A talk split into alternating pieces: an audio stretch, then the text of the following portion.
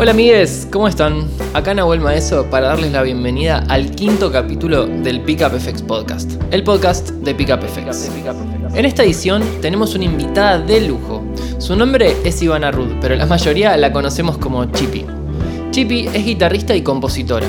Toca la guitarra desde muy chica y a los 17 se sumó a tocar con Amas de Casa, la banda liderada por Daniel Adolfo, donde fue apadrinada por el negro García López. Mientras tanto, ya tocaba con De Pelos, banda con la cual grabó dos discos y dos EPs. Después de presentar Cosas Simples en 2016, el último disco de De Pelos, Chippy empieza a trabajar con distintos artistas como Indios, Jimena Barón, Sofía Reyes, Malú, El Negro García López y Melanie Williams. En 2018 lanzó De los Días, su primer EP, y en diciembre del mismo año lo presentó a Sala Llena en La Tangente.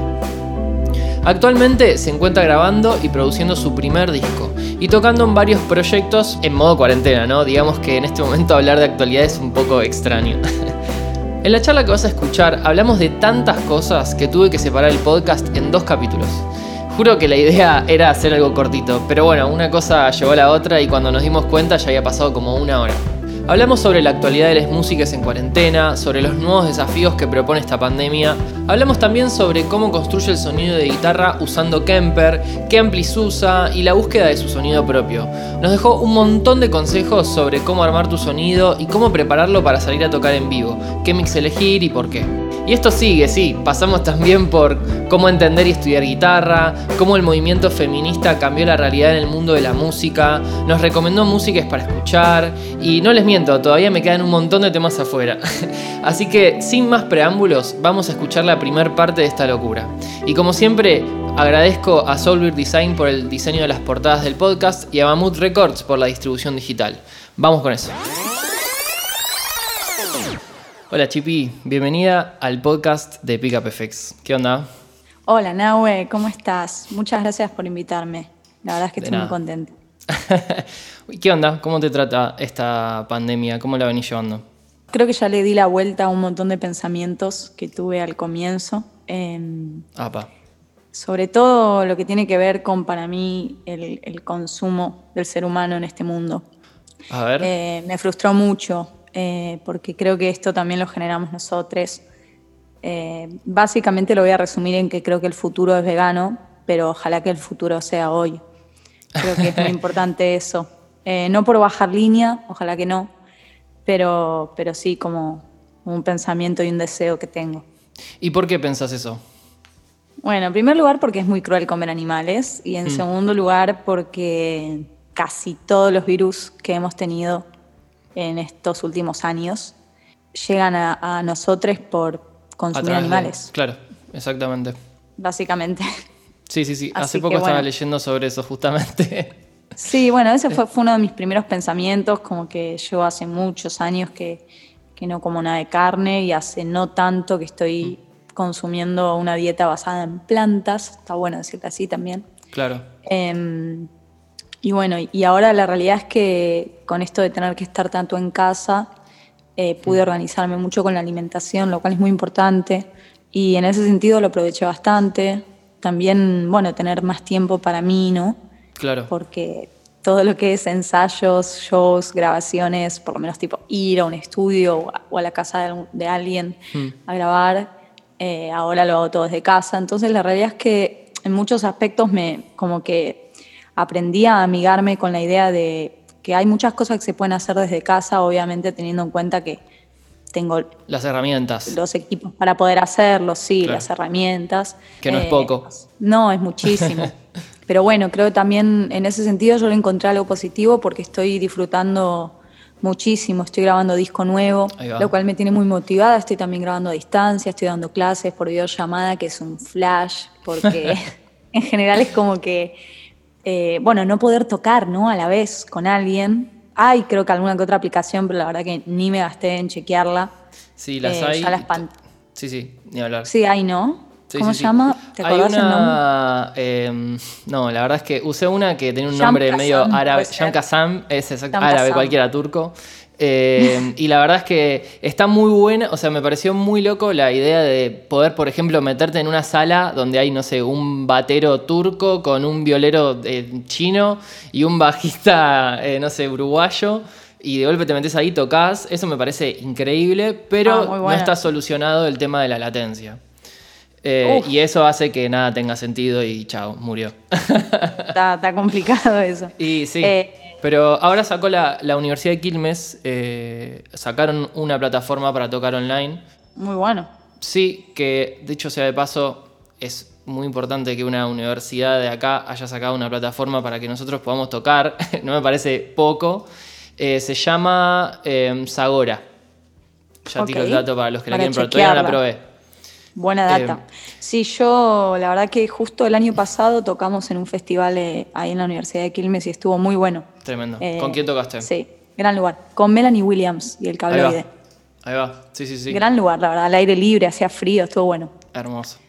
Bueno, ¿y qué onda con esto que me decías de amigarse con uno mismo y del hecho de no poder juntarse a tocar? Contame un poco más sobre eso, que está interesante. Bueno, en primer lugar, no poder juntarte a tocar con alguien para mí es, eh, fue un poco duro al, comienzo y también venía con un ritmo de tocar capaz todos los fines de semana, eh, dos o tres veces y capaz alguna más en la semana. O sea, venía con un ritmo bastante intenso de escenarios y eso al principio eh, fue como, ¡uh, qué bueno! Tengo las noches libres y en un momento fue como medio que me, me, ahogué un toque en, extrañar un poco, nada tocar con gente. Igualmente tengo a mi compa que también es músico, con lo cual obviamente que tocamos juntos. Sí, sí, pero bueno. Eh, y no es lo mismo, ¿no? no es lo mismo, digamos, como estoy hablando de capaz con proyectos o cosas así, la verdad es que...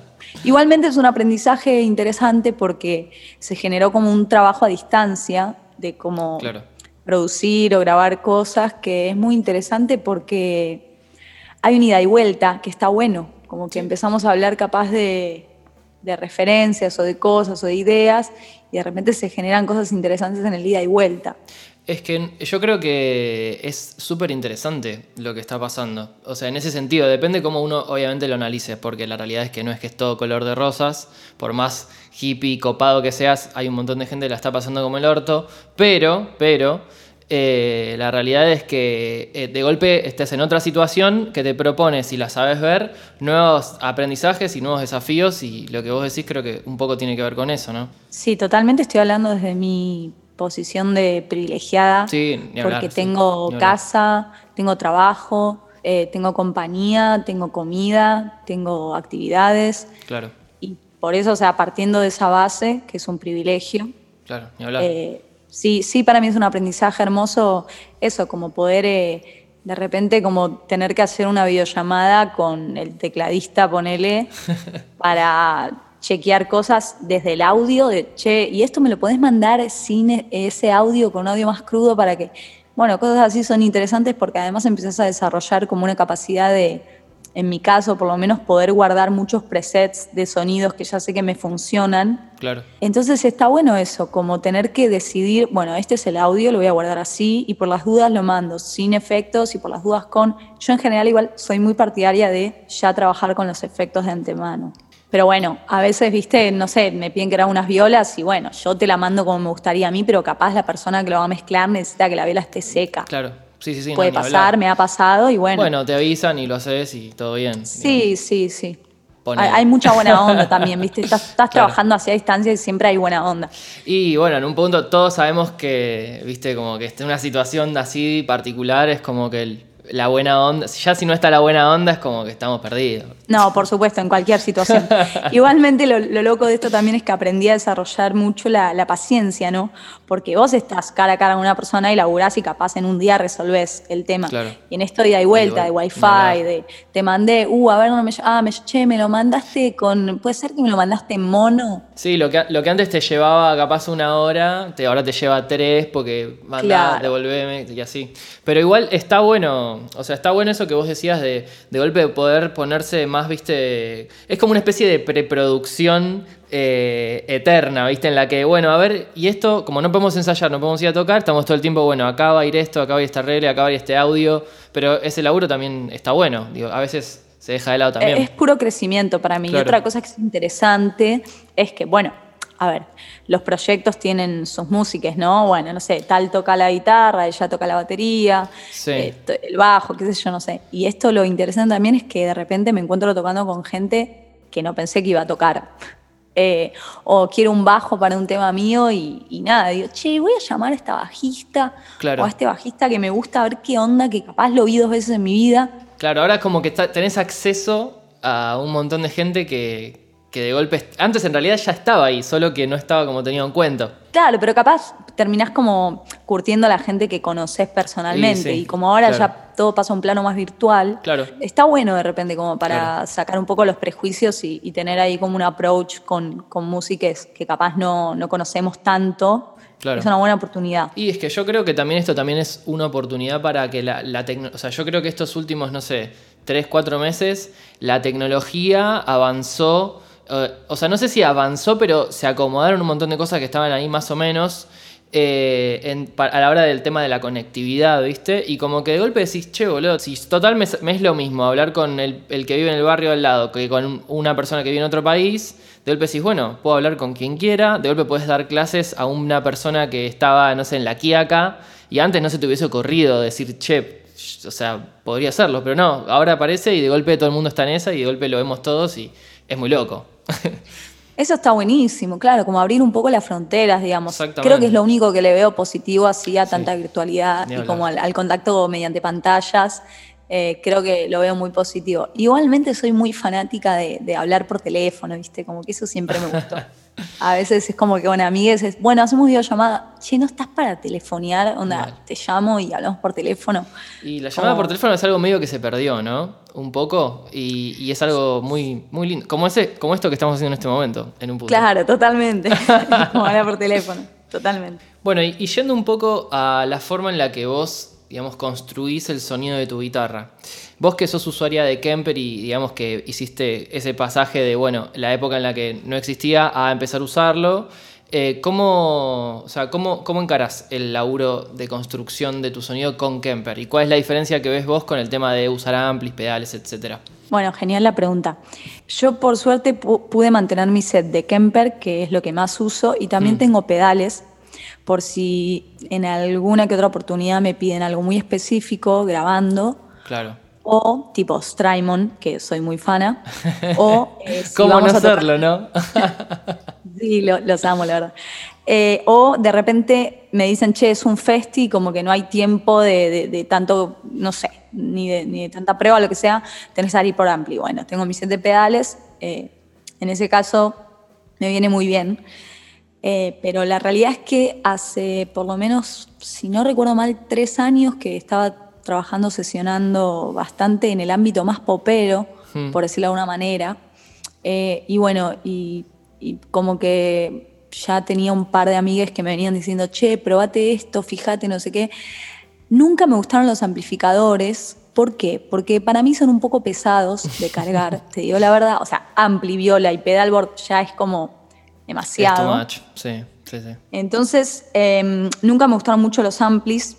Eso por un lado. Por otro lado, eh, me gusta mucho el audio de línea. La realidad es que cuando pude empezar a tener placa, previo a que existieran. Hmm. Imagínate, ¿te acuerdas cuando existía el pod, el, el rojito? Obvio, sí, el, riñón. Bueno, el riñón total. sí. Total, bueno, ese, ese lo tuve, lo tuve un tiempito, mucho no me gustó. Cuando, cuando salió eso, era como, che, no, era increíble. ya fue o sea, ya fue todo, desaparecen los amplis. Totalmente, fue increíble. Bueno, yo eso no lo aproveché demasiado, como que estaba más copada todavía con el ampli, me parece. pero ahí entré un poco en, empezar a tocar por línea, directo a la placa, por ejemplo. Y me pasa que, como te cuento, empiezo a laburar sesionando y medio que digo, bueno, a ver qué onda. Vendí el, el Mesa Boogie mm. y con esa guita me compré la Fractal. Ahí va que la verdad que estuvo muy buena, pero no me terminaba de matar. Yo me quería comprar el Kemper, pero no me daba. Que una, una cosa, un detalle, perdón que te interrumpa. La fractal, ¿qué es? Para los que capaz están escuchando esto y no lo saben, ¿qué es?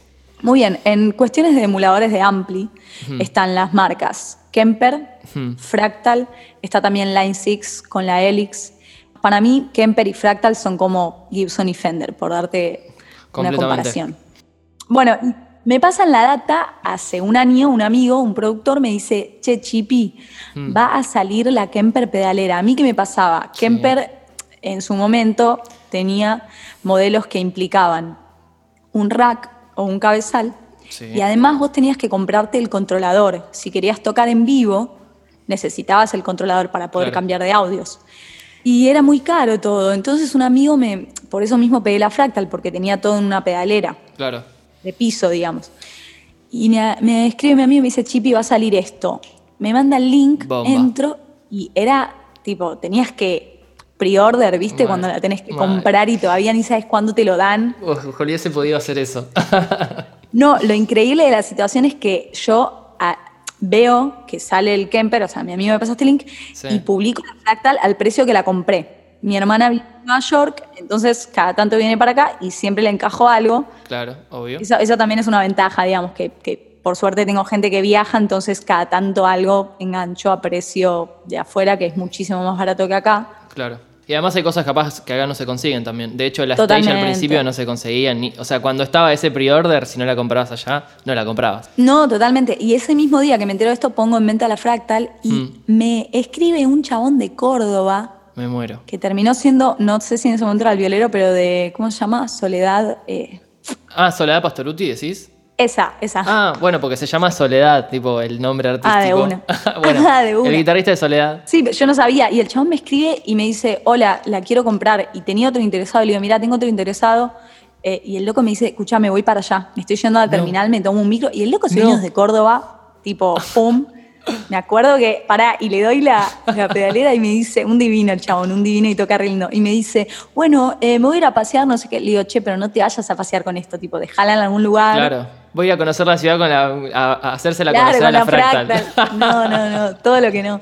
Y bueno, básicamente ahí, eh, poco tiempo después, conseguí Kemper, hmm. que la verdad es que a mí me encanta. Yo estoy hmm. muy feliz. Eh, es una herramienta de trabajo que jamás pensé que podía estar a disposición. La realidad es que vale afuera 1.800 dólares, ponele con toda la furia. Yo la compré eh, como cuando apenas había salido y capaz estaba un poco menos pero usada incluso, digo, es un precio que no es barato para nada, pero lo que tiene de positivo es que, no sé, si te compras un ampli muy bueno, vale más o menos eso también. Claro, sí, señor. Y acá tenés eh, todos los amplis, entre comillas, digamos, porque, bueno, hay que saber elegir también y hay cada cosa. O sea, la gente puede ir subiendo como sus audios. ¿Qué tiene de interesante el Kemper? Que tiene una tecnología que se llama Profiler. Profiling sería. Sí que básicamente yo la verdad que nunca lo hice porque no tengo amplis, tengo un solo para, para copiar, digamos. Claro, vos grabás eso, no sé bien cómo es. Sí, es como que escanea, escanea la forma en la que trabaja un amplificador y de golpe tenés ese amplificador físico, lo tenés hecho como su holograma digital. Tal cual, eh, tal cual. Y la verdad es que es una locura. Es, muy preciso. Es muy preciso. Yo chequeé muchos amplis. Eh, y la verdad es que estoy muy contenta con el resultado. A mí me pasaba con la fractal, hmm. como también para dar esta info, que la verdad es que no me parecía tan precisa en eso y es un poco más metalera, desde mi forma de verlo. En cambio, Kemper, eh, la verdad es que tiene muchísima versatilidad. Claro. Y los sonidos de los amplis son muy buenos de verdad. Y lo que tiene también es que además de que tenés los amplis, hmm. muchísimos, todos los que quieras, tenés efectos muy buenos también. Y además de tener eso, lo que vos podés hacer en cada banco es guardarte cinco, eh, como entre comillas, cinco sonidos distintos. Incluso podés cambiar de ampli si quisieras. Claro. Yo trato de no hacerlo. Claro. Y entonces yo en una canción, ponelo en un proyecto, tengo todos mis proyectos acá guardados, los audios.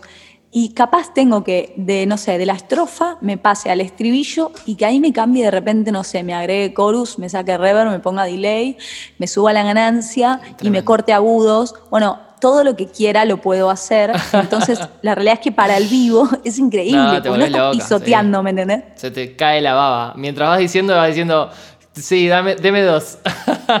claro, no, eso es increíble. Y la calidad también es muy buena. A mí me gusta mucho el sonido clean en general. Yo trabajo mucho con sonido clean. Eh, generalmente me gusta ponerle reverb, me gusta chorus, lento.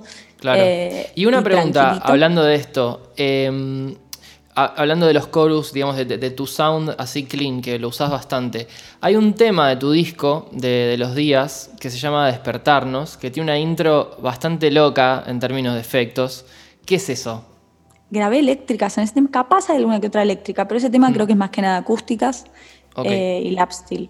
Eh, y en ese momento tenía el Strymon hace muy poco, el Big Sky, así que seguro. pensando en ese pedal, de Seguro que es eso. Seguro. Yo había descubierto la función de freeze, que no sé si la conocen, si tenés el Strymon.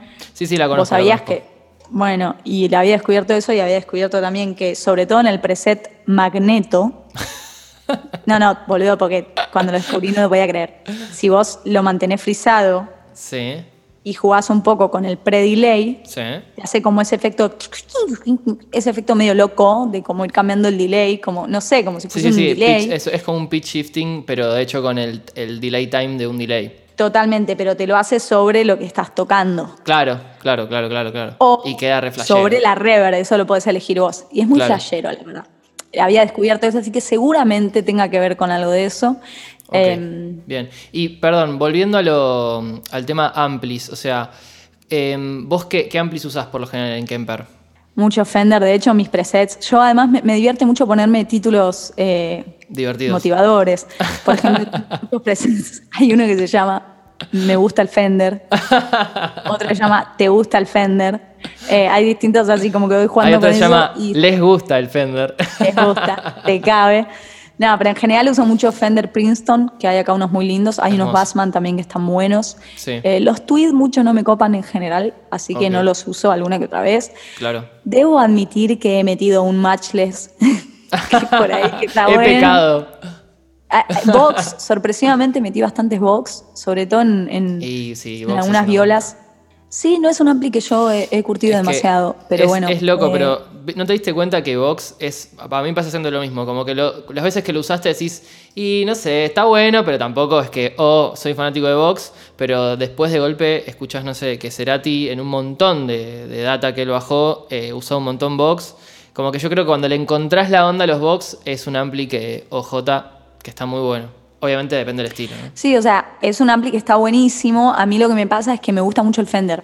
Entonces es como que me cuesta bajarme de ahí. Igualmente el box lo que tiene interesante para mí es que mm. lo siento, si tuviese que ponerle una definición a la hora de tocar, lo siento un poco más duro. Más duro, y sí, completamente. Duro en el sentido de que tenés que tocar un poco más para que ruja, ¿viste? Claro. En cambio el Fender me parece más sensible y eso es lo que más me divierte. Ni hablar. De Marshall no vamos a hablar porque soy anti-Marshall. anti-Marshall, y sí. O sea, igual no, que sean felices los que quieran experimentar con ese anti, pero para mí Marshall y Les Paul debe morir junto con los Guns N' Roses. Anti-ochentas. anti No, me encanta, me encanta los 80, pero justo eso no. Y es, un, es un combo muy, sí, como muy, muy masculino, eh, me parece. Totalmente, bien. Yo lo llamo, perdón por esto, lo llamo el solo pija. Y para mí eso ya fue. ok, ok. Bueno, y una pregunta. Con el tema, eh, vos venís laburando con Kemper y digamos que Kemper eh, de golpe es como una especie de computadora de alguna forma, ¿no? Em, es una computadora, es tal cual. Claramente una computadora. Y yo creo que hay, hay un poco una cuestión como bastante impregnada entre, los guitarristas y las guitarristas de esta cosa como del audio, de lo puro, de la válvula, de lo vintage, ¿viste? Y como que es claramente lo opuesto a lo que viene a proponer eh, de golpe Camper, que es tipo, enchufate a esta compu y está todo buenísimo. Vos, como mm, el tema de, de, ¿Vos sentís que eso te ayuda a buscar tu propio sound? ¿O sentís que el hecho de que sea una compu hace que todo suene igual o que todos suenen igual? ¿Cómo, cómo relacionás el tema de usar Kemper con la búsqueda del sound así más personal? Bueno, mira, yo creo lo siguiente. En primer lugar, mm. Nunca me gustó muchísimo ni el overdrive, ni la, distorsión, ni el ampli super al palo. Creo que tiene que ver con que viví en departamento prácticamente toda mi vida y teniendo a mi hermana de vecina que me pedía por favor que baje el volumen, básicamente tocaba desenchufada. Claro. O sea, toda mi, mi, adolescencia me la pasé tocando la guitarra desenchufada, salvo cuando íbamos a ensayar. Sí. Y la realidad es que creo que el audio está en los dedos. Obviamente que todo ayuda y todo suma, pero el piso, que son los dedos, tiene que mm. estar muy bien desarrollado. Claro. Eh, yo lo que, lo que trabajé estos últimos años es, por ejemplo, eh, tocar mucho con púa y con dedos y entender también eh, que no todas las guitarras reaccionan igual. Entonces, trabajar los sonidos también para la guitarra que vaya a usar y de última, si tengo que cambiar de guitarra, también cambiar un poco eso porque es distinto cómo reacciona. Claro. A mí el Kemper me ayudó a encontrar mi sonido porque puedo tener un clean con mucho volumen totalmente cristalino. En ese sentido, el Kemper fue como el amor de mi vida en el sonido, porque con los amplis, viste que en vivo, sí. Eh, y es, es más complejo. Retorno, como mínimo es más complejo. Claro, tenés que subirle un toque y, ensucia, inevitablemente. Claro. Entonces, en ese sentido, el Kemper me ayudó mucho. También lo que tiene eh, el Kemper es que, bueno, si trabajás sesionando, mm. es muy útil porque vos te armás los sonidos una vez y ya está, ¿me entendés? No tenés que perillar nada. Nunca más a donde vaya, ya está. Y yo que la, realidad es que tengo la suerte de tocar con muchos proyectos, me los armé en bancos separados, todo título de las canciones, ya los BPMs, todo, ¿me entendés? Y la verdad es que es increíble. Últimamente lo que más estoy usando también para grabar es Kemper. Trato de usar solo Kemper y si mm. necesito algo muy específico suelo ir a, a los Strymon, ¿viste? Claro. Y el tema búsquedas sonoras, digamos. Por ejemplo, cuando uno tiene una pedalera enfrente, es como que es más fácil, capaz, ponerte a jugar, a perillar, a probar cosas, porque es como que es más tangible, ¿no? Como lo que tenés ahí adelante tuyo y lo usás. Bueno, no sé, un whammy, tenés el pedal ahí, lo puedes usar para hacer un tema con eso, digamos. En el tema de usar un Kemper, ¿no? Que de golpe es como más un, laboratorio de preproducción cuando vos ya sabes lo que querés, está buenísimo. Pero cuando no sabes lo que querés y estás buscando, ¿qué onda? Bueno, lo que tiene el Kemper es que em, tenés que aprender a usarlo. Claro. De verdad. O sea, tenés que sentarte y dedicar horas, que yo lo he hecho y lo sigo haciendo porque hay muchas cosas que todavía no descubrí. Tenés que sentarte a aprender a manejarlo, porque como bien decís vos es una computadora. Hmm. Entonces hay que invertirle mucho tiempo. Yo, a mí me gusta leer los manuales, la verdad que me encanta. o entrar a foros y tipo, che, ¿cómo haces esto? Ah, mira, este lo hace así, ah, esta lo hace así. Entonces, eso está bueno. Claro. Eh, y la verdad es que hay información. Hoy en día tenemos como información todo el tiempo, ¿viste? Fluyendo. De hecho, el que busca encuentra información. o sea, si querés sí, aprender. YouTube también es un gran amigo. YouTube es mi mejor amigo de, de, cómo hago esto. Y el Kemper lo que tiene de particular, hablando de esto, es que, claro, vos no tenés las perillas como las, las tenés en un pedal. Claro es como que tenés una pantallita y eso te va a indicar qué es cada cosa y tenés que aprender cómo pasar de página para poder ver distintos parámetros. Y también tenés que entender algo, qué es cada parámetro, cómo funciona.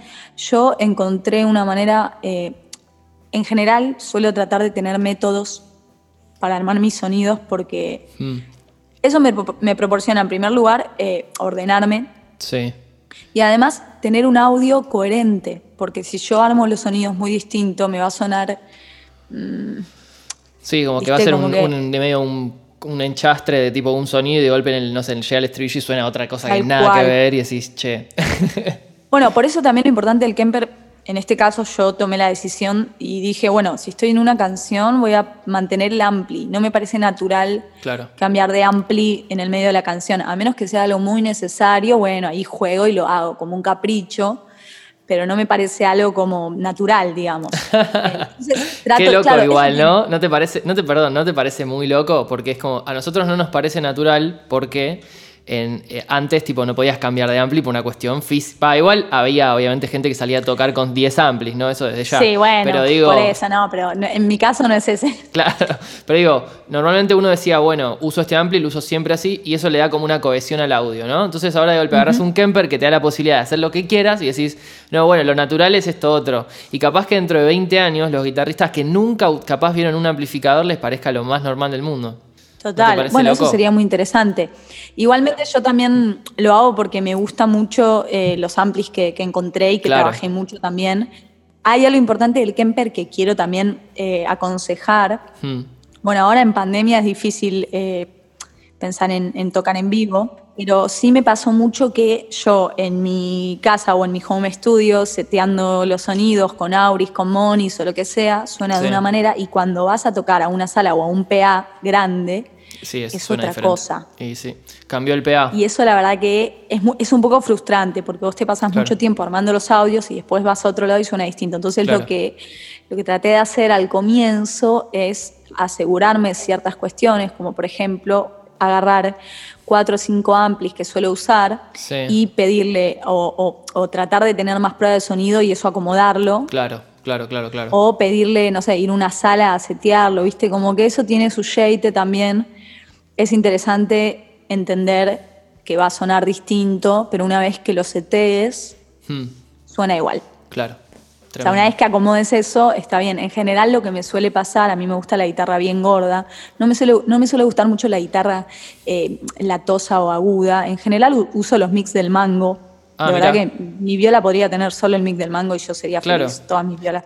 Eh, igualmente, obviamente que a veces cambio de mic por una cuestión de necesidad. Obvio, obvio. Pero en general me gusta eso. Eh, entonces me suele pasar que me zarpo un poco con los graves a veces, ¿viste? Después lo empecé a entender, sobre todo con estos aparatos, digamos, después con el Ampli no sucede, pero con estos aparatos que tenés tanta versatilidad. Sí, de golpe puedes hacer lo que quieras y meterte en todos lados. Al principio me pasó, sí, sí, después eso lo fui, lo fui como mejorando y ahora entendí perfecto. Claro. Y por eso aconsejo también, incluso creo que el Ampli tiene algo que, que colorea demasiado el audio, en cambio si vos vas directo a la placa, por ejemplo, mm. te vas a dar cuenta también que es por línea pero te vas a dar cuenta un poco también dónde tenés que poner la mano derecha para sonar más grave, más agudo, con más cuerpo. Digo, más allá de, todas estas herramientas que son post sonido para mí. Yo lo pienso así. Claro. Eh, creo que lo importante de desarrollar el, sonido tiene que ver con, los dedos y también entender qué te gusta y qué no y poder llevarlo a cabo, ¿entendés? Como decir, a mí, yo sé que me gustan las guitarras clean, me gusta la mm. reverb. ¿Qué reverb? ¿Cómo? ¿Cuánto? Claro che, que no se me coma el acorde que sigue, por ejemplo, ¿entendés? Como que pienso las cosas mucho también en función de que sume a lo que estoy haciendo. Claro. Independientemente de mi gusto personal, que en general coincide, porque por suerte estoy como compartiendo con gente y con proyectos que me encanta la, musicalidad que tienen. Claro. Y una pregunta, ¿cómo cuando vos ponele, te pones a armar unas, unas violas, pones para un tema, Em, vos antes decías, yo tengo como un método para eh, construir las, eh, los distintos sonidos. Y con, igual también quiero meter más allá de la cuestión sonora, la cuestión musical, o sea, los arreglos, ¿no? Cuando vos te encarás una, producción, ¿cómo lo haces, digamos? Primero arrancás escuchando el tema, eh, hablando con la persona que, que lo hizo, entendiendo la armonía, improvisando. ¿Cómo es, o sea, cómo es ese proceso? Bueno, en general eh, me gusta mucho trabajar en equipo cuando mm. se trata de, grabar mis guitarras en canciones de, otras personas. Me gusta preguntar, prefiero preguntar, tipo, che, ¿qué te imaginabas? Che, ¿por dónde va? Y en general la respuesta suele ser muy directa. Hay canciones que puedo sentarme y tocarlas arriba y fluir y que sean súper frescas. Y hay canciones que necesito capaz armarle algo. Eh, eso tiene que ver con una cuestión de, capaz... Eh, que estoy más acostumbrada a tocar y que no, ¿viste? Porque no, no lo quiero simplificar en algo como más fácil o más complicado o más armonía o menos, porque me parece que no va por ahí, me parece que va por si me siento como en, una cancha que ya, digamos, recorrí, por decirlo de una manera, o si es algo medio que no manejo. Claro. El estilo, a nivel estilo, a nivel sonido, a nivel estructura, eh, también no es lo mismo si es una persona con la cual yo vengo tocando o una persona que no conozco. Claro. Entonces, en primer lugar, pregunto y en segundo lugar, escucho, antes de, sentarme, escucho lo que sucede no solo a nivel, bueno, eh, eh, el estribillo es así, esto, sino que lo que trato de hacer es como escuchar en dónde pueden ir mis guitarras y en dónde no. Porque yo creo que lo mejor es como, obviamente que está bueno plantear ideas y todo, pero trabajar sobre lo que ya está, ¿viste? Como remar con el barco ya andando es increíble. A mí me gusta eso sumar. No me gusta, a menos que me digan, che, acá flasheala con toda, bueno, ahí me, meto a, investigar. En general yo pienso y pregunto si es una cuestión de como una guitarra o colores de guitarras, es decir, si puedo meter dos o tres. Eh, lo primero que defino es si me la imagino estéreo o mono. En general me gusta grabar las guitarras estéreo con el Kemper porque la verdad es que le da una magia increíble, pero por ejemplo si es una melodía, algo medio estiradito, entre comillas medio John Mayer, lo suelo hacer en mono, por ejemplo, porque entiendo que no tiene sentido que esté en estéreo. Claro. Lo que tiene es que tiene mucho sentido cuando me pongo a jugar con efectos. Entonces, por ejemplo, pongo un trémolo en estéreo. Sí y ahí es muy interesante lo que sucede, porque directamente está pañado. Claro. El Kemper lo que tiene es eso, que vos podés grabar en mono o en estéreo. Uy. Y la verdad es que es un mundo copado porque en las violas es medio de teclas eso, ¿viste? Como que no te lo imaginas claro, exactamente. Igual yo creo que es como darle un arma a un niño. ahora tipo todos los discos con mil violas en estéreo. y yo ahora en mi disco estoy metiendo muchas violas en estéreo, pero bueno, eh, creo que es con justificación. Todos haríamos lo mismo. Y sí, y bueno, y también lo que suelo pensar bastante es, si me imagino, trato de cantarlo, ya sé que es medio extraño, pero trato de que no me guíen tanto los dedos, sino de, che, ¿cómo canta la melo? A ver, ¿y, qué, y, cuál es la nota más aguda que está tocando la tecla? Esta. Ah, bueno, no interfiero ahí, cuido eso. Claro, eh, creo te lo imaginas, digamos, primero te lo imaginas y después vas al instrumento. Sí, y también trato de pensar en referencias, en el buen sentido de las influencias. Obvio. Como tratar de, pensar a dónde me lleva eso para apuntar un poco ahí. Por ejemplo, hace poco tuve que grabar unas violas de un tema que es re flaco, ¿viste? Y claro. que tiene como un desarrollo de armonía, de sonidos, de pads, de cuestiones que, a mí me encantan, personalmente me encantan. Y lo que hice fue, en primer lugar, eh, bueno, esta persona justo quería estrato. Me dijo, che, quiero tu estrato. Tipo. Entonces, nada, como que lo que hice fue, en primer lugar, escuchar la canción, entender la estructura hmm. y, también me había pedido como que sea una o dos guitarras como máximo. Entonces, trabajé los audios para poder en la tocada ir cambiándolos. Claro. Eh, me aprendí la guitarra que quería grabar, digamos. También me pasó, y esto es muy interesante, a ver. porque también tiene que ver con pensar lo que, lo que vas a tocar. Me pasó también de grabar una canción. Hace poco vendí una Taylor, que es una acústica, y con esa plata me pude comprar una Silverton, que son guitarras muy viejas eh, que se vendían en los supermercados en los 60s, mm. y era una guitarra muy barata. Entonces muchos músicos se compraban esa viola y grababan discos con esas guitarras, que la verdad es que son de juguete. O sea, están malardas de verdad, no están buenas. Suenan mal, son de plástico, de hecho la tengo acá, y son de escala muy corta sí. en, el, en el mango, digamos. E, es más, más pequeña que capaz una Strato o una 339. De Gibson sobre todo hay mucha diferencia. Gibson suele tener escalas más grandes, más largas. Y también hay algo muy loco, que la distancia entre las cuerdas es más, más chiquita. Es como otro instrumento, como un instrumento más pequeño. Un poco otro instrumento. A mí me suelen gustar las guitarras chiquititas porque soy medio chiquita de tamaño. o sea, mi mano es medio peque. Claro. No por, no por nada, no. es así, no pasa nada. Sí, sí, sí, obvio. Y me pasó con esta viola que me puse a grabar el tema y de verdad que tuve que bancar la grabación en su momento, como, ok, asenté las ideas, y la verdad es que me puse a ponerle 3, 4 días a tocar solo con esa viola y a tocar eso solo con esa viola, porque es muy distinta la respuesta, ¿entendés? Como que es una guitarra que si le daba muy fuerte, por ejemplo, rompe. Claro. O, que en la sexta cuerda tengo que tener cuidado porque no hay espacio en, la en el mango y se va para arriba. ¿Entendés lo que te quiero decir? sí, sí, querés, eh, mandás el do y se te va para arriba. Y Claro, que eso no suele suceder en una guitarra que está medianamente bien construida o calibrada. Eh, pero bueno, muy interesante eso. ¿Por qué? Porque al ser una guitarra, por decirlo bien criollo, cero pistera, de hecho todo lo contrario, me llevó a tocar cosas bueno, vamos a parar la charla acá. Perdón si te quedaste con las ganas. Eso significa que estuvo muy buena la charla. Así que en el próximo capítulo, el resto de esta conversación.